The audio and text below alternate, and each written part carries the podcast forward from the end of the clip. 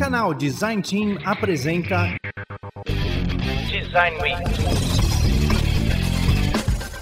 Um evento produzido pelo canal Design Team com convidados para falar sobre métricas, DevOps, Design Ops, processos, carreira, liderança e employee experience. Acesse designteam.com.br/week.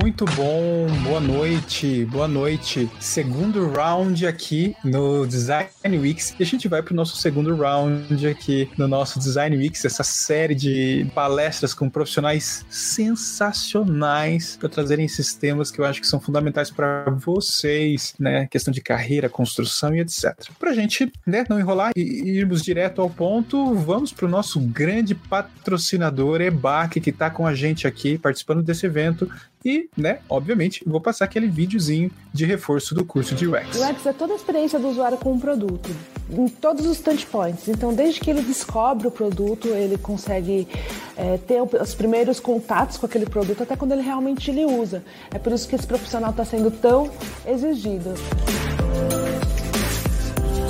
o curso online ele traz uma comodidade. Você não precisa vir até o local para fazer. Então você pode fazer em qualquer lugar. Você pode fazer no horário que você escolher. O curso ele traz essas comodidades que se encaixam no dia a dia corrido de uma pessoa, né? Acho que é um curso que ele traz uma qualidade né, de, de som, de gravação, ele traz uma qualidade específica. O curso te ajuda a construir um portfólio estruturado, a construir um pitch estruturado, a construir esse pensamento de design.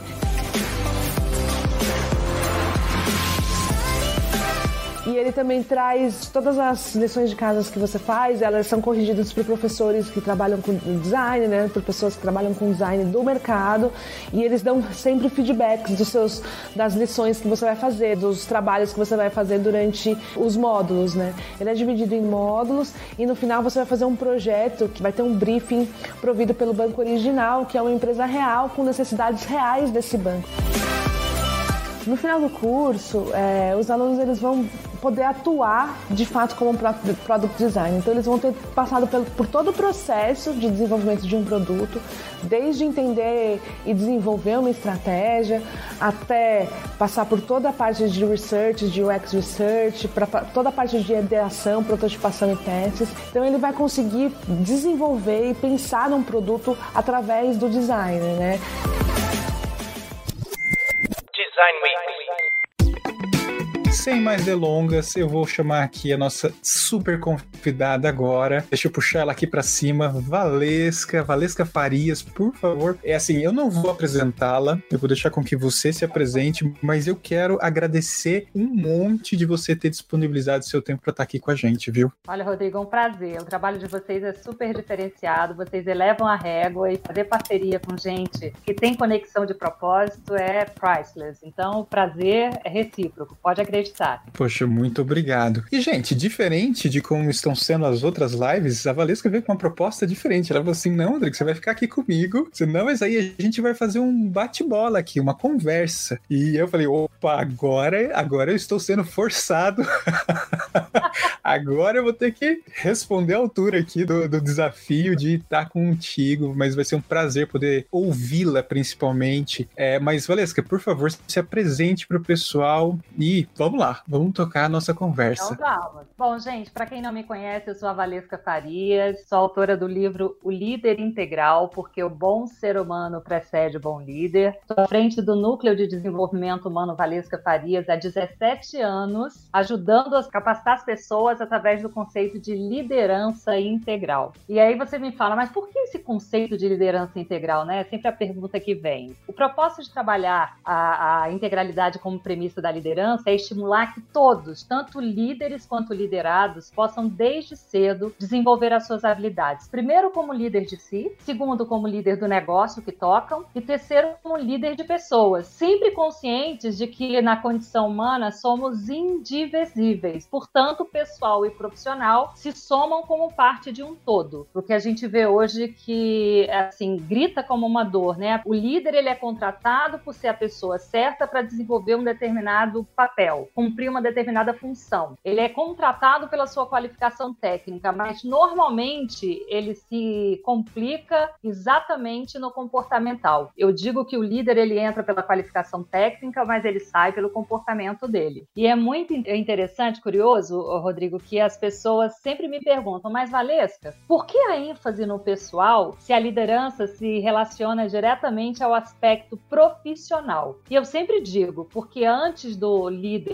né, do profissional, do indivíduo se constituir líder, ele se apresenta como pessoa. Então, é como ele e, e como ele é como pessoa, justifica como ele vai agir quando ele usar o chapéu de líder. Você não separa, né? Ou seja, eu digo que é um, um preço muito alto de você trocar o, o, a, o, seu RG pelo crachá profissional. Então, quem você é como pessoa vai norteando as, as suas decisões, as suas tomadas de decisão enquanto líder. E outro ponto importante que a gente pode considerar é que as pessoas compram pessoas. Eu sempre digo isso: pessoas compram pessoas. Antes delas comprarem a estratégia, elas compram a ideia do líder. Então, claro que o currículo, sim, ele qualifica mas é o caráter do líder que vai credibilizá-lo junto às equipes. Você também tem experiência com liderança, você deve perceber isso, né, Rodrigo? Que essa questão do, do, do pessoal, ela grita aos olhos e normalmente a dor do líder é exatamente o ponto nevrálgico dessa relação líder-liderado está no comportamental, do quanto ele precisar, né, para entender como é que as pessoas funcionam, porque cada um ouve de um jeito, processa de outro, e a gente precisa entender essa pluralidade pluralidade de cada um nessa gestão de uma equipe. Sim, perfeito. E, e, e, é esse o ponto que eu achei interessante que você tocou, né? A gente pode até pensar algumas vezes sobre essa questão de que o meu lado técnico, meu conhecimento como quase um robô é o que vai atrair a minha posição e vai me dar a oportunidade de, de um dia talvez galgar para uma posição de liderança. E o que você está trazendo é que, na verdade, a sua faceta humana é que traz muito mais peso para essa visão e essa oportunidade oportunidade e construção de líder? É essa lógica, mais ou menos, que você Com trouxe certeza. agora? O profissional, ele assume a posição de líder porque ele está qualificado para desenvolver, para desempenhar um determinado papel, desenvolver determinadas funções. Mas o que ele, ou seja, ele é qualificado pela formação técnica dele. Agora, ele só se credibiliza junto à equipe a partir do momento que ele consegue engajar essa equipe nessa na visão de futuro da empresa, ou seja, com o mesmo propósito. Ele precisa que essas pessoas compartilhem de um mesmo propósito. Eu sempre digo até, você não pega carona com quem está indo numa direção contrária à sua, certo? Então, o líder ele está sinalizando uma, uma visão diferente. Ele não está conseguindo ser eficaz no compartilhamento dessa visão de futuro. Ele não está conseguindo engajar as pessoas nesse propósito. Eu, eu costumo até brincar, o Rodrigo, que eu chamo que é o líder tangedor de boi. Ele não consegue engajar. Então, as pessoas não seguem por propósito. Ele precisa ir tangendo as pessoas pessoas para que elas sigam na mesma direção. Não consegue colocar a equipe, né? Ou seja, as pessoas numa mesma página. E isso é muito complicado. É isso até que a gente estava comentando aí antes do pessoal entrar, que 86% dos líderes, né, saiu uma pesquisa da Harvard Business Review falando que 86% dos líderes falham nos seus dois primeiros anos. E, e a gente sabe o seguinte: gap técnico, a gente consegue colocar o cara para estudar e ele vai desenvolver aquela competência. Mas caráter é fato, né? Né? Então, é o que eu falo, antes das pessoas comprarem a estratégia, eles vão comprar o que? A ideia. Então, assim, a liderança ela é muito pautada numa referência. A partir do próprio exemplo, o líder ele se coloca e aí sim as pessoas o admiram e vão dar credibilidade porque ele tem a falar. Humberto Eco tinha uma, tem, né? Ele morreu, mas deixou aí como legado. Uma frase que eu gosto muito. Se a voz, se a palavra ilustra, o exemplo arrasta. E tem muitos líderes, Rodrigo, você já deve ter visto, né? Não não falando mal de ninguém especificamente, mas constatando um fato, 17 anos trabalhando com capacitação de líderes e com mentorias individuais, tem muita gente que se pega, né, e se perde porque o discurso é um e a atitude é outra. E as pessoas começam a perceber essa falha e aí eles começam o quê? A ver que aquela pessoa fala uma coisa, mas faz outra. A coisa fica complicada. Porque depois que você, para engajar as pessoas, você primeiro tem que trabalhar o quê? O envolvimento. Como é eu envolvo as pessoas? A partir dessa conexão que eu estabeleço com elas. Você estabelece uma conexão com quem você não imputa credibilidade, quem você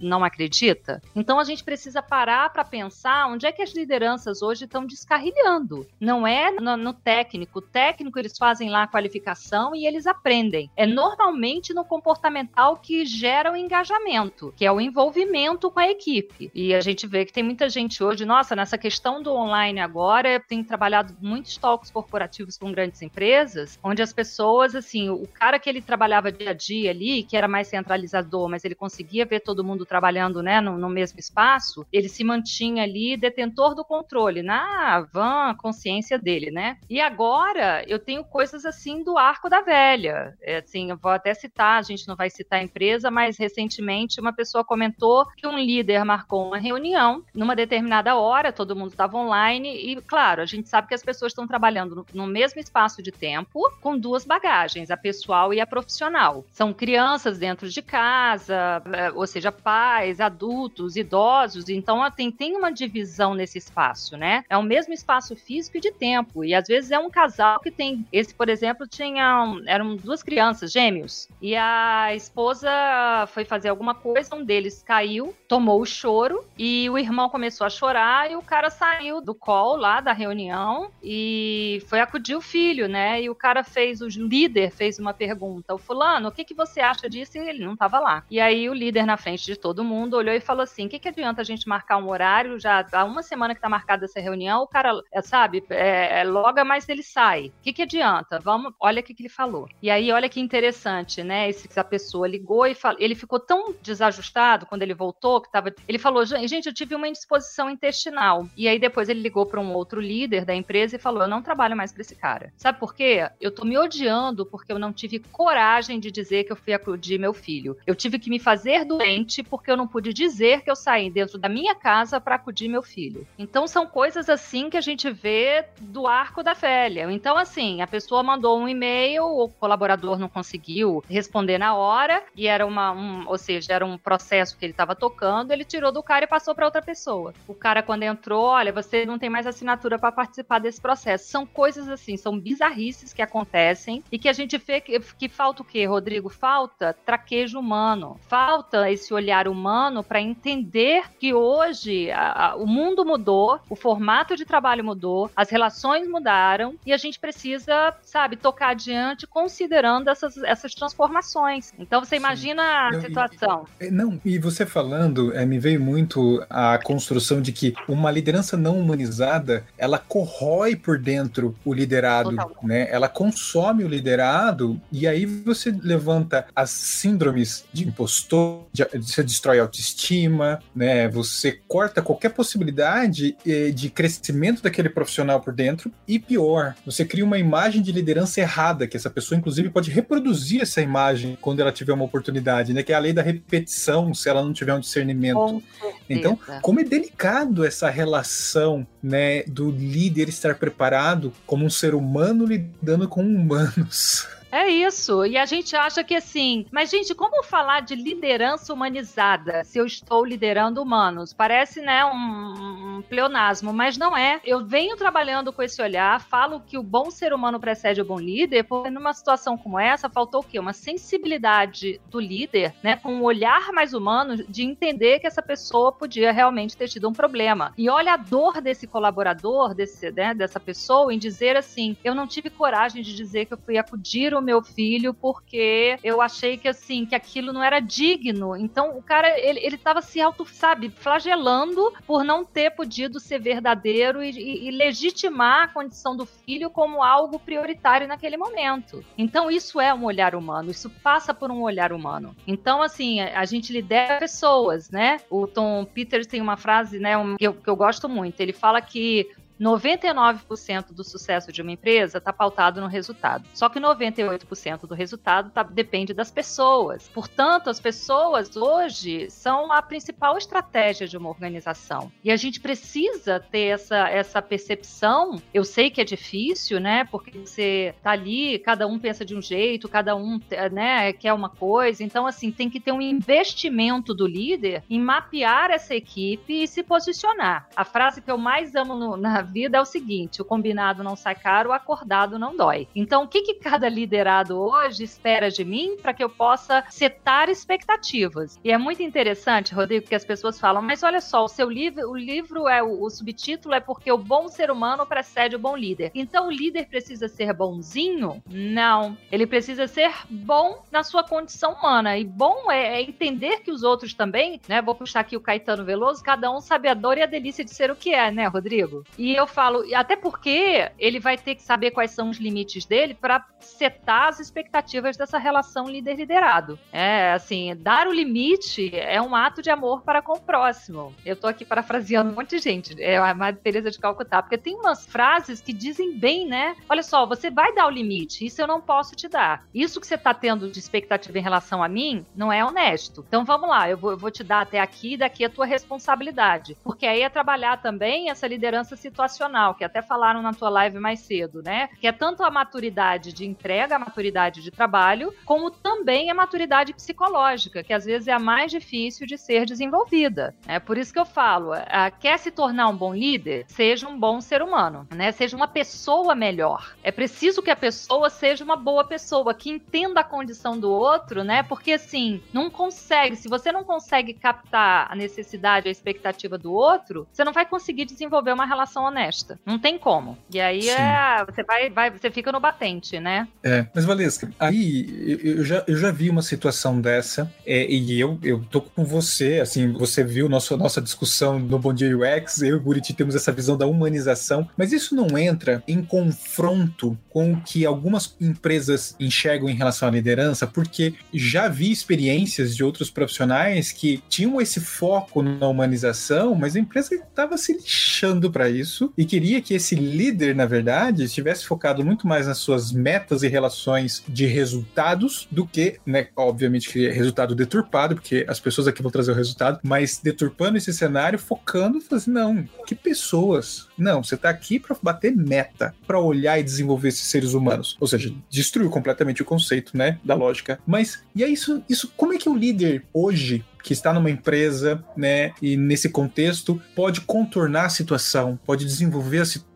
O que, que ele precisa fazer? Me traga uma luz quando isso vai de confronto com essa humanização que a gente acha importante. Olha, eu digo que é vigiar e orar, sabe, Rodrigo? Porque é de fato um desafio. Eu vejo empresas hoje, né, trabalhando ainda nessa coisa só do resultado, mesmo sabendo que, né, que, que o resultado depende das pessoas. Eu vejo hoje a, o líder numa empresa dessa sanduíche principalmente se ele tem uma, uma concepção de uma liderança mais humanizada. Ele fica ali entre a equipe, entre o head dele, né, que está lá com as instruções, com as coordenadas da empresa, e ele fica sanduichado. Mas não tem como ele não trabalhar um filtro, porque se ele passa adiante, cada vez mais ele vai perdendo a credibilidade com as pessoas, e, e ao mesmo tempo eu vejo, não sei se você tem percebido, principalmente essa nova geração, eles estão trabalhando muito por propósito. Hoje eu, eu tenho grandes empresas, Globo, Globo Globosat, Nubank, Nestlé, é, Siemens, no, né, enfim, L'Oréal. E eu vejo hoje que, a, que as pessoas, assim, eles estão muito. A, os colaboradores, né, a força de trabalho está muito focada no propósito, nas competências transversais que a empresa hoje está hasteando como bandeira. Então, daqui um, isso é um processo, porque a gente sabe que mudar a mentalidade, né, é um processo, e a gente só muda comportamento mudando a mentalidade. Eu, eu, eu vejo, eu penso, eu sinto, logo eu ajo. Então, assim, eu trabalho muito com essa questão de mentalidade, de mindset, né? O mindset fixo de crescimento. E eu vejo hoje alguns líderes, assim, remando contra a maré, mas aos poucos também mostrando a importância de trabalhar essa liderança humanizada. Acolhendo a equipe, sabe? Ah, porque tem líder que fala, né? O cara errou. Quando o cara acerta, somos nós. Quando o cara erra, foi ele. Vou dar uma chamada. Eu vejo coisas ainda assim, né? Bizarras. Mas não dá. O cara tem que trabalhar em parceria com a equipe dele, tem que trabalhar esse filtro. E ó, eu tava lendo, tem uma pesquisa da SAP que fala que as empresas hoje que trabalham com consciente de contribuição, que trabalham com essa questão de propósito muito estruturado, elas têm tanto um poder de atratividade quanto de manutenção da, da, da sua força de trabalho maior do que outras empresas. E, e tem pessoas hoje que trabalham no one-on-one, na mentoria individual, assim, gente top, com burnout. Teve uma agora que eu atendi, uma executiva, ela teve burnout, aí voltou, depois ela teve um princípio de síndrome do pânico. Então, assim, e é uma menina que eleva a régua. Ela é realmente. Tanto que, assim, o cara decide dizia: sexta-feira ele dizia: Ó, oh, deixa o fulano e o Beltrano aí, porque eu vou para uma reunião e pode ser que a gente precise deles para perguntar alguma coisa. E ela, como assim? 8h15 você vai para uma reunião e os caras têm que ficar aqui numa sexta-feira? Se eu tô e você tá, eles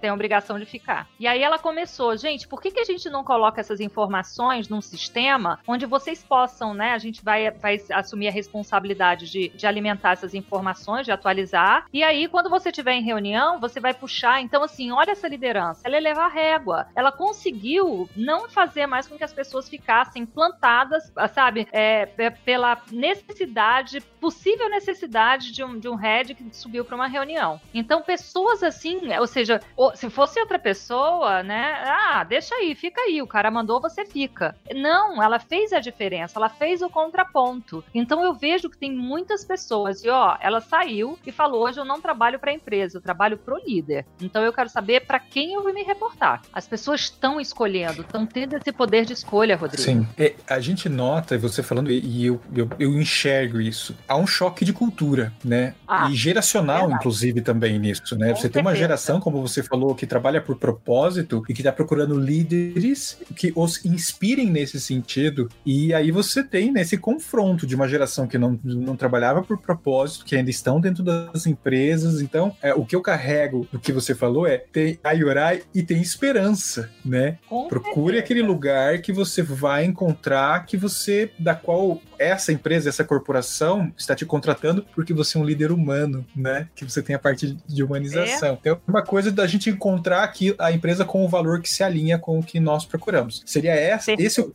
primeiro caminho?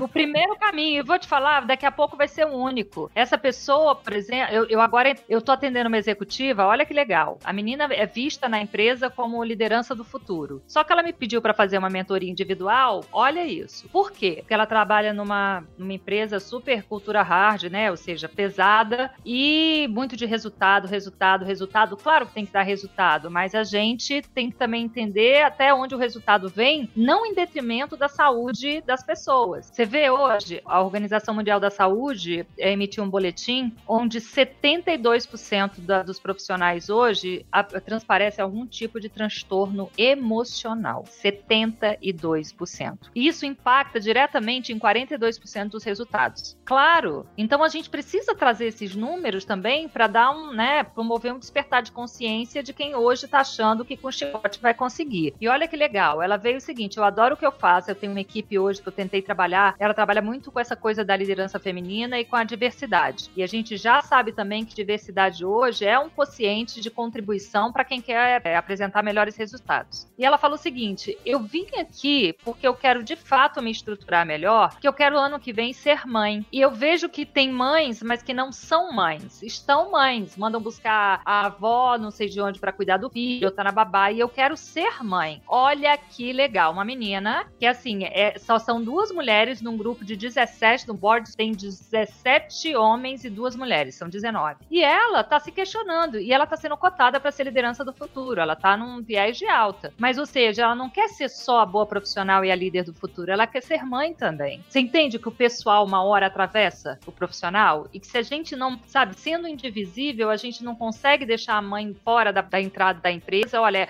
deixa a mãe fora e entra profissional. Você não consegue, né? É uma dicotomia. Então, assim, isso tá mudando. E quando eu falo desse, né, de torne-se uma pessoa melhor, eu pego o gancho aí de, de falar sobre propósito mesmo, né? Que a gente já, a gente já tá fazendo alguns highlights. O processo de melhoria tá diretamente condicionado ao propósito. O propósito é a intenção que justifica a ação. Então, tanto nos, e eu vejo assim, tanto nos programas de capacitação de liderança quanto nas mentorias individuais, é, muitos querem se tornar líderes, mas poucos trabalham de modo proposital. E aí surge aqui o dilema da liderança proposital versus liderança acidental, que é o que eu mais vejo hoje. O cara é excelente técnico, é comprometido, sabe? Como eu diria lá na, na, na meus tempos de mercado financeiro, veste a camisa, mas o cara foi, olha, porque ele é tão bom, não falta e dá resultado, alça o cara a um patamar de líder de pessoas. O cara às vezes não consegue. Ele estava ali por acidente. Então, quando eu falo da liderança integral, né, como premissa básica dessa liderança humanizada, é que cada um de nós, independente da idade ou da posição que ocupe hoje, a gente precisa trabalhar essa, essas competências de liderança, primeiro como líder de si, seja como gestor do negócio, seja como gestor de pessoas, é significar essa trilha, né? Identificar o que que hoje é para mim ser líder. Eu quero ser líder de pessoas. Qual é a minha contribuição? Identificar quais são hoje os pontos de melhoria que precisam ser desenvolvidos para que cada um de nós aqui se qualifique como líder por propósito e não por casualidade. Isso é muito importante, sabe? Vocês estavam falando hoje de, né, de como é que as pessoas apresentam esse perfil de liderança. Eu vi uma discussão bem legal hoje de manhã na, de vocês falando sobre o que é, é se é uma, uma competência inata ou se é desenvolvida. Parte dessas competências inatas podem ser inatas. São pessoas que já têm esse olhar mais humano, são mais integradoras, que conseguem incluir a expectativa e as necessidades das pessoas na sua realidade. São pessoas que trabalham o autoconhecimento como premissa básica do autodesenvolvimento. Eu me conheço, que eu não faço por mim, Rodrigo, eu não vou conseguir fazer pelo outro. É fake, é fachada, e um dia as pessoas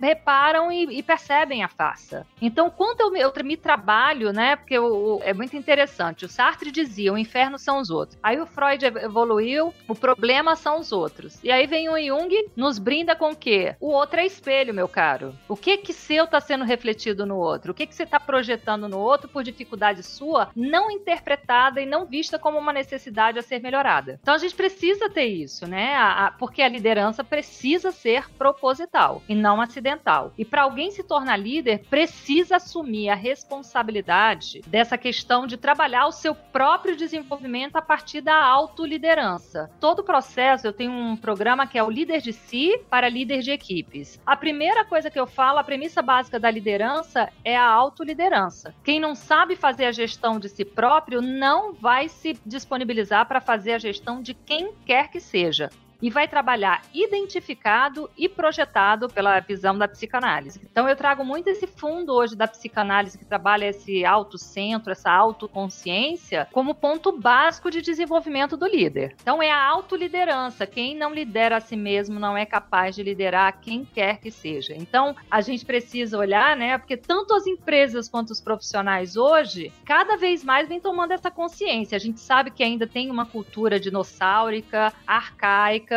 mas isso é uma ida sem volta, Rodrigo. A gente tá num viés de ajuste, porque isso, essa liderança autocrática e centralizadora do quem manda quem pode, obedece quem tem juízo, vai cada vez mais estar tá perdendo espaço. Então, essa dinâmica de, de autodesenvolvimento, ela precisa ser proposital, intencional no processo de desenvolvimento das novas lideranças. E não adianta que, ah, eu vou te desenvolver agora em três meses como líder. Não, isso não funciona. Não funciona. Então, hoje, assim, o que, que a gente pode ter como provocação, né? Fundamental. Se questionar que tipo de líder eu quero ser e como é que eu quero exercer a liderança. Essa é a pergunta que não pode ficar sem resposta. Independente de você ser um estagiário, um trainee, se você tem em mente o desenvolvimento, a gestão de uma trilha de carreira, você precisa se perguntar isso. Quem eu quero ser amanhã? Quem não sabe o que quer, quando encontra, não identifica. Você deve sim. perceber muito e, isso, e, é né? e sim, e, e uma coisa que eu carrego carrego muito é me perguntar isso constantemente.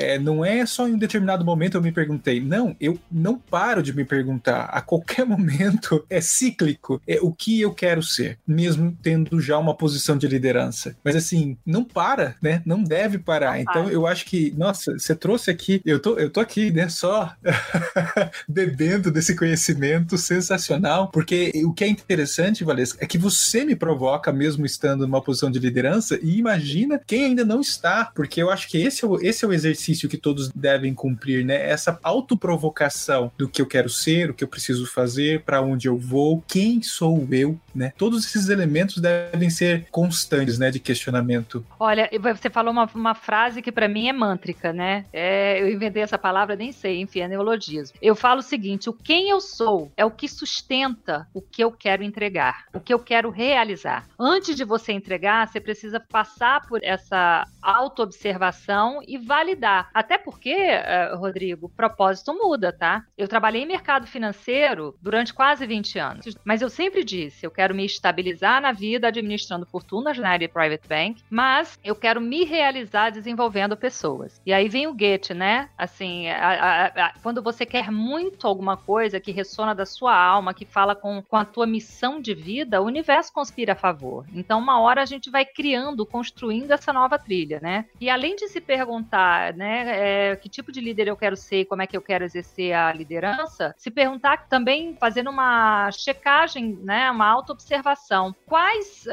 aspectos do meu perfil comportamental hoje eu observo como catalisadores ou sabotadores do meu estilo de liderança? A gente, para ser alguém, para se tornar um líder, a gente precisa meio que se projetar e se imaginar, né? Que é o imago, a representação dessa entrega, dessa posição. Como é que eu seria? Porque a gente às vezes critica muito o outro. Quando a gente assume o lugar do outro, a gente acaba repetindo às vezes o mesmo padrão. Para pra pensar. A gente tem que pensar, né? Quem são as pessoas que eu critico tanto hoje? Quem são as pessoas que me desconfortam? Muitas resistências nossas hoje, a gente detecta pelo desconforto que as pessoas e determinadas pessoas e circunstâncias hoje nos causam. Por que, que esse cara não, sabe, não consigo, não, não me desce? Por quê? Então, às vezes, alguns aspectos nossos recalcados, né, que estão lá no porão, por isso que eu chamo rasante no porão. A gente tem que fazer rasante no porão para identificar quais são as caixinhas que estão lá fechadas para abrir e lidar com esses conteúdos, né? Porque aquilo que está recalcado, aquilo que está no inconsciente, aquilo que eu não enxergo ah, na minha própria persona, vai aparecer para mim, vai se mostrar para mim enquanto destino para que eu tenha a oportunidade de trabalhar esse, esse meu perfil comportamental. E, e, a gente não tem ideia, né? É, obviamente chegou um momento que eu decidi que eu precisava de terapia, porque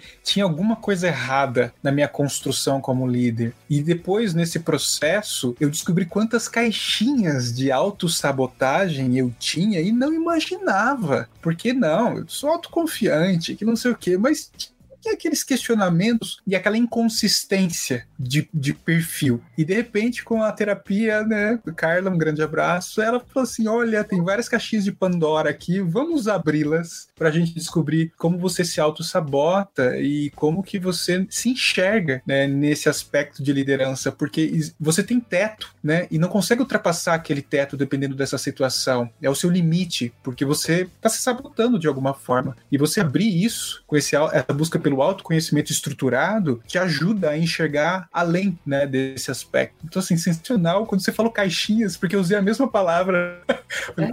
Caramba, minhas caixas de Pandora.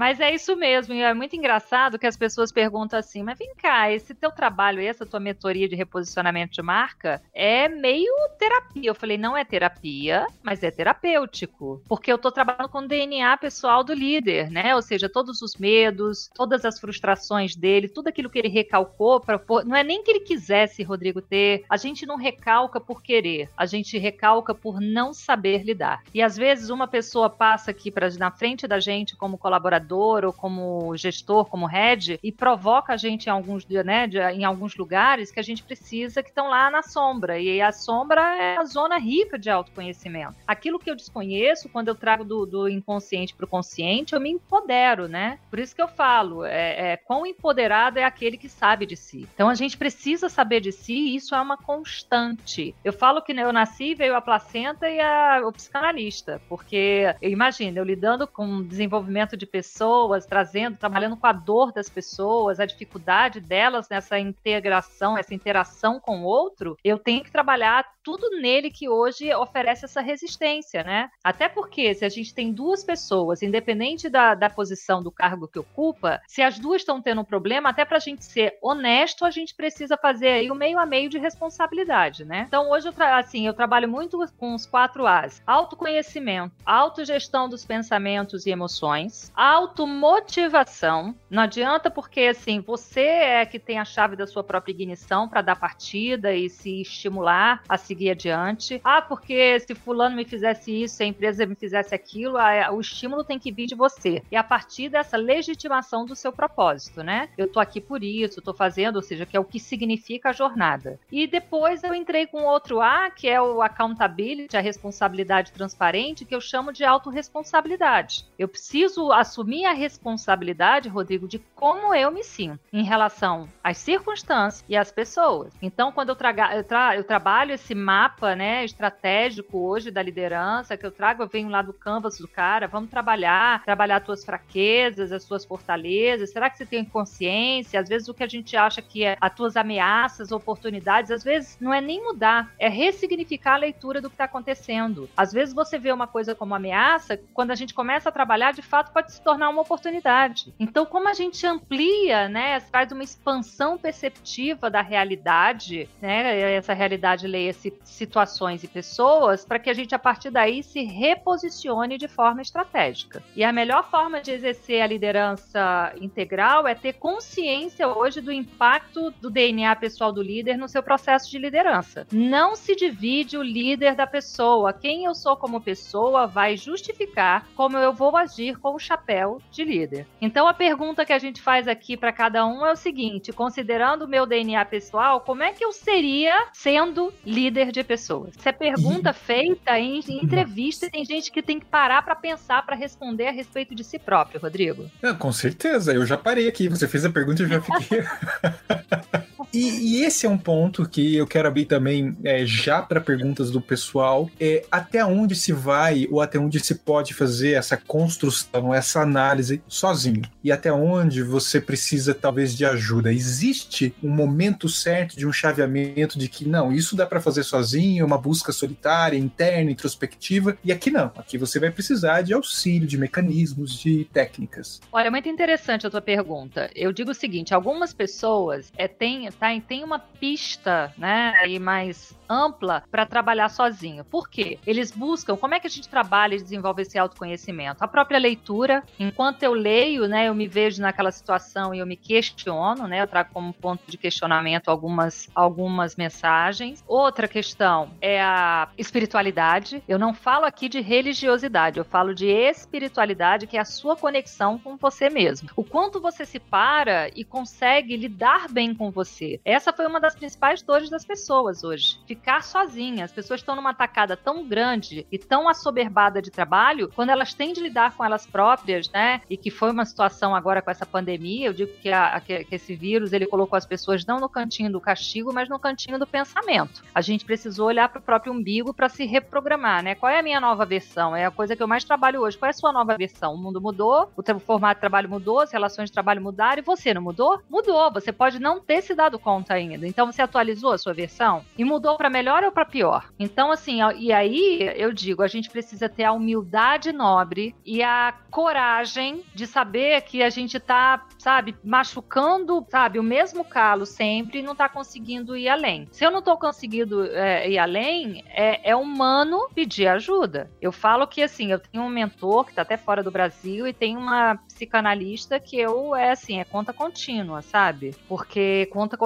porque não tem como. Imagina, eu trabalho com a dor de muita gente, eu trabalho com a expectativa de muita gente, eu trabalho é, fazendo mediação entre líderes e liderados, trabalhando esse, esses, né, essas competências socioemocionais, sociocomportamentais nos líderes para reduzir esse ruído hoje entre líder e liderado. E eu vejo muita coisa que às vezes também me batem com, as, com algumas caixinhas minhas. Então, e olha, falo isso sim com uma, um prazer enorme, porque assim, quanto mais eu sinto a dor do outro e quanto mais eu também passo pelas as minhas dores a partir da dor do outro, mais isso me credibiliza a acolher e a entender o que o outro está passando. Perfeito. Vamos para perguntas do pessoal. Opa. Já tem algumas aqui, eu vou trazer Pedro Palmier mandou. Considerando que a conexão comportamental é a chave, como os líderes podem ser vitoriosos com seus liderados neste momento de isolamento e trabalho remoto? E como eles podem falhar miseravelmente? Nossa, poética essa pergunta, hein, Pedro? Adorei. Muito interessante, né? Como eles podem ser vitoriosos, são duas, dois conceitos assim bem emblemáticos, né? A vitória e a miserabilidade. Eu falo, é muito interessante. Eu esses dias uma empresa de tecnologia é, me contratou para fazer participar de um painel com os líderes para ouvir a dor dos líderes que também projetavam as dores dos liderados para que eu pudesse vir com algumas tendências e boas práticas do cenário. Primeira coisa que eu digo, para sugerir tendência e boa prática, eu preciso entender qual é a dor, porque a dor de uma empresa é uma, a dor de outro, né? Então, a primeira coisa que eu falo é o seguinte: a conexão comportamental, você já falou uma palavra brilhante. O comportamental é uma conexão. O quanto hoje eu estou próximo para entender a dor e a necessidade de cada um. E não adianta que isso não é conjunto. Ah, me fala aí todo mundo o que está sentindo. Eu preciso ter um ano a ano e vendo. E se eu tenho uma equipe muito grande, quem são as pessoas que eu posso delegar para ouvir cada um e saber o que, que eles estão precisando? As pessoas estão muito sozinhas, né? Então, assim, como é que eu posso estar tá me aproximando? Vou te dar um exemplo. O RH de uma empresa que eu atendo no Rio, o pessoal do RH é, se reveza e faz um lunch time, ou seja, uma hora de almoço ou um happy hour com cada uma um dos, dos, colaboradores lá, que é uma empresa grande, uma multinacional. E aí, uma faz um bolo de fubá, pega um chá, outra vem com uma caneca, e pra, começa lá, começam a falar Gente, vem coisas assim que você não imagina. Mas assim, a pessoa ela tem essa disponibilidade, ela tem uma escuta ativa, ela pergunta para entender e não só para responder. Então essa conexão comportamental, ela quer uma coisa mais touch. A gente fala, né, tem o tech, mas tem o touch também. Então como é que eu trago touch para esse ambiente tech hoje? Então é, são os dois pilares, tech e touch, né? Eu trabalho aqui os dois pilares dessa mudança transformacional, dessa onda evolucional é, ele fala. Hoje é adaptação digital e é também é, adaptação de mentalidade. Então, conexão comportamental pede uma proximidade para entender quais são as necessidades e expectativas para que a gente possa se posicionar de forma honesta. Então, se não tiver, vou usar a sua palavra aí, né? Vou compartilhar, vou roubar a sua palavra. É, se não tiver essa conexão, se não tiver essa proximidade, se não tiver essa interação, uma provocação para que haja essa interação, vai haver uma falência miserável aí. É os desafios dessa humanização no momento de falta de humanização potencializada, né? Com certeza. Todos traz aqui, ó. Precisamos superar a sociedade do desempenho. É. O que assim, você acha? Sabe, muito interessante, né? É assim, a gente está sempre. É o que eu falo de go horse. Vai cavalo, vai cavalo. Então é aquela política americana, é o coelho e a cenoura, né? E o tempo todo. Claro que a gente tem que ter um bom desempenho, mas o desempenho não pode ser em detrimento da saúde mental, do estímulo das pessoas. Então, quanto hoje eu posso pactuar com os meus colaboradores, com você, até onde você pode fazer essa entrega sem sofrimento? Sofrimento aí você realmente vai vai, descambando, lá para a coisa da miserabilidade, né? A gente vive hoje uma questão de sociedade do desempenho, de cultura do cancelamento, né, gente? A gente vê isso também. Então a gente precisa ir amenizando um pouco, né, esses conceitos para que a gente possa de fato ter é, trabalhar com, né, na formação, na, no desenvolvimento de lideranças mais humanas, né? Perfeito.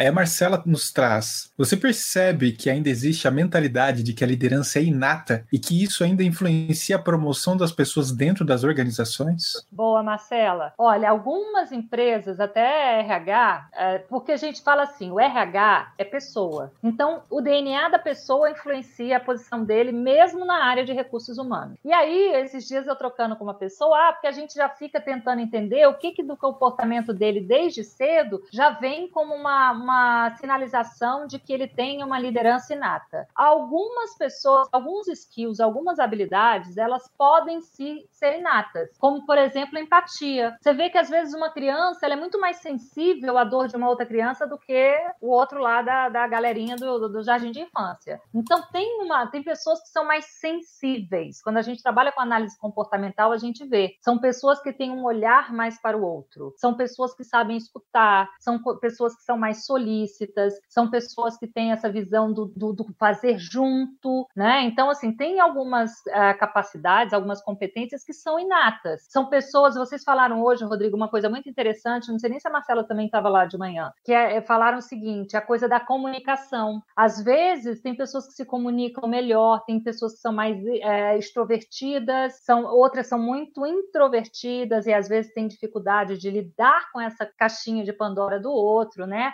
Ah, não, olha só, tudo que fala de comportamento não é minha área, eu sou gestora aqui de negócio, não é de pessoas também. Então, como é que a gente faz esse meio? Então, existe em alguns lugares essa mentalidade, porque a mentalidade é da pessoa, não só do CNPJ. E aí a gente vai fazendo esse contraponto. Parte é inato, mas a gente pode desenvolver muito. Por quê, gente? O meu comportamento, enquanto eu souber identificar quais são os meus pontos de melhoria, eu tenho uma pista enorme para correr para me melhorar como pessoa, melhorar esse meu DNA pessoal, né? Ou seja, adequar os pontos de ajustes necessários para que eu possa também exercer uma liderança mais humana e desenvolver as novas competências que a gente pode desenvolver. O que, que falta hoje, né, como competência nessa gestão de pessoas? A partir do momento que eu identifico o problema, eu posso trabalhar a solução. E a Marcela ainda continua provocando. Olha o que ela trouxe. Você acha que o conceito de liderança inata carregou ou carrega vieses elitista, misógino, racista, entre outros? Muito, é, bem complexa, não é, não é perniciosa, mas é Sim. é capciosa aí a Marcela. A Marcela tá mandando ver. Olha, boa tua pergunta. Eu acho quando. Vamos falar do seguinte: eu vou, eu vou agora deslocar um pouco para essa coisa. Não é só o conceito de liderança, eu vou falar da mentalidade, sabe? Porque a liderança, o conceito de liderança, ela sofre a influência desse mindset, Marcela, dessa mentalidade do indivíduo que ocupa a posição de líder hoje. E aí, dependendo do que ele traz hoje, né, como inferência, como preconceito, ele vai também trazer esse viés aí mais elitista, mais racista, mais misógino, enfim, né? Eu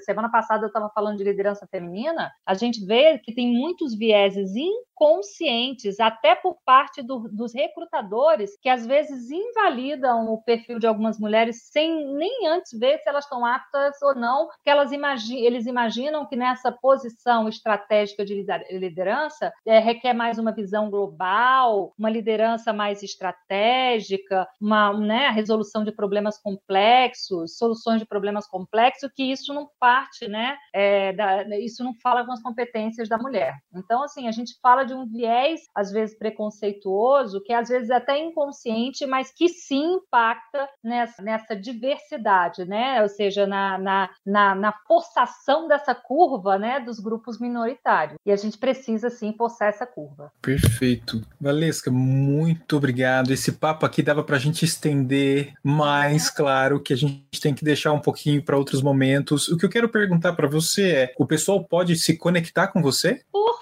favor, eu tô no LinkedIn, eu tô no Instagram, faço lives, né? Toda quinta-feira. Eu agora me dei um, fiz um sabático porque eu tô fazendo mudança, mas eu faço lives assim toda quinta-feira. Falo muito de liderança, eu trabalho muito com construção de marca forte através do conceito de marca pessoal, né? Ou seja, hoje você fala o que, que você pode fazer por mim? Eu vou ajudar você a conectar seus atributos e valores pessoais, as suas qualificações e competências, experiências profissionais para que você construa relevância relevância e se torne referência na sua área de atuação, independente da sua posição. Então, eu trabalho todo esse e qual... a partir disso. E qual é o Instagram? Ah, por favor, meu Instagram é Valesca Farias. W-A-L-S-K Farias. Então, tá é o mesmo nome, o mesmo nome do, Insta, do LinkedIn também. Então, ah, vocês Instagram. que estão assistindo podem seguir ó, Instagram e LinkedIn a Valesca. Adicionem lá. E, obviamente, eu também queria falar do seu livro, né? De novo, ah. tá aqui ó, o líder integral. Então, gente, eu vou comprar, o meu Amazon já tá aberto aqui, tá?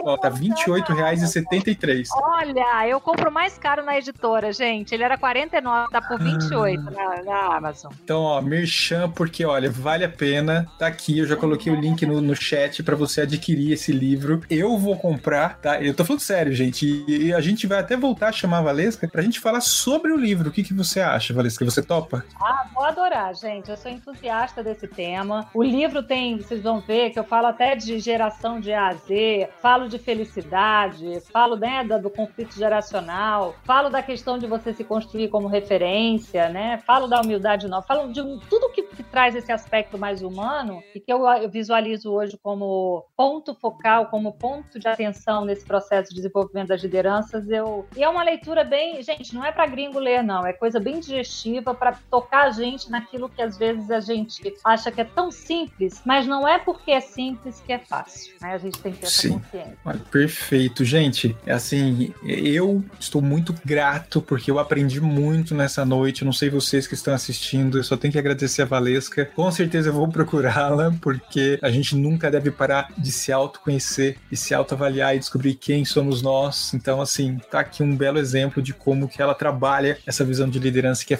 fundamental para nós todos. Né? Então, Valesca, muitíssimo obrigado. Obrigado mesmo pelo seu tempo estar aqui com a gente nessa terça. Muito gostoso, Rodrigo. Gratidão imensa por me poder ceder esse espaço para falar e para responder pergunta, as perguntas e que a gente possa fazer disso aqui um start para a gente ir trocando aqui ao longo da nossa estrada, né? A, jornada só é significativa quando a gente tem boa companhia e troca produtiva. Então, essa, é, essa é a pegada. Gente, tá aí. Então é isso. Não se esqueça, é, ligue lá, é, mande o um WhatsApp para IBAC, seu 50% de desconto num curso que, ó, vale a pena. Também já quero convidá-los a responder a nossa retrospectiva do Design Team, que se já tem panetone, a gente já pode tratar de retrospectiva, gente. Então, tá aqui, ó. Acesse lá e traga aí o panorama de como que foi 2020 para você, o ano que quase não existiu. Triste falar isso. Amanhã, 7 horas da manhã, eu e Buriti aqui com vocês, falando sobre essa relação de olhar de UX dentro da empresa. E à noite, às 7 horas, a gente vai trazer aqui dois profissionais para falarem sobre Employee Experience, que vale muito a pena. Então, às 7 às 8, o último dia do nosso Design Weeks, essas, essas duas semanas de aprendizado com pessoas incríveis, como a Valesca e todos os outros que puderam vir. Vamos descansar? Vamos encerrar Vamos nossa noite, Valesca? A todos, gente. O sono dos justos. Amém. Amém e eu encontro vocês lá nas redes sociais. Vamos continuar essas trocas. Obrigada, Rodrigo. Vamos, gente. Nos... Aqui, viu? Eu que agradeço, eu que agradeço. Gente, ó, curta esse vídeo, compartilha para quem você puder e acompanha a gente. Até amanhã. Um grande abraço. Tchau, tchau. Tchau, tchau, tchau, tchau gente. Obrigada. Este podcast foi editado por Orelha, o Estagiário. Edições de podcasts e criação.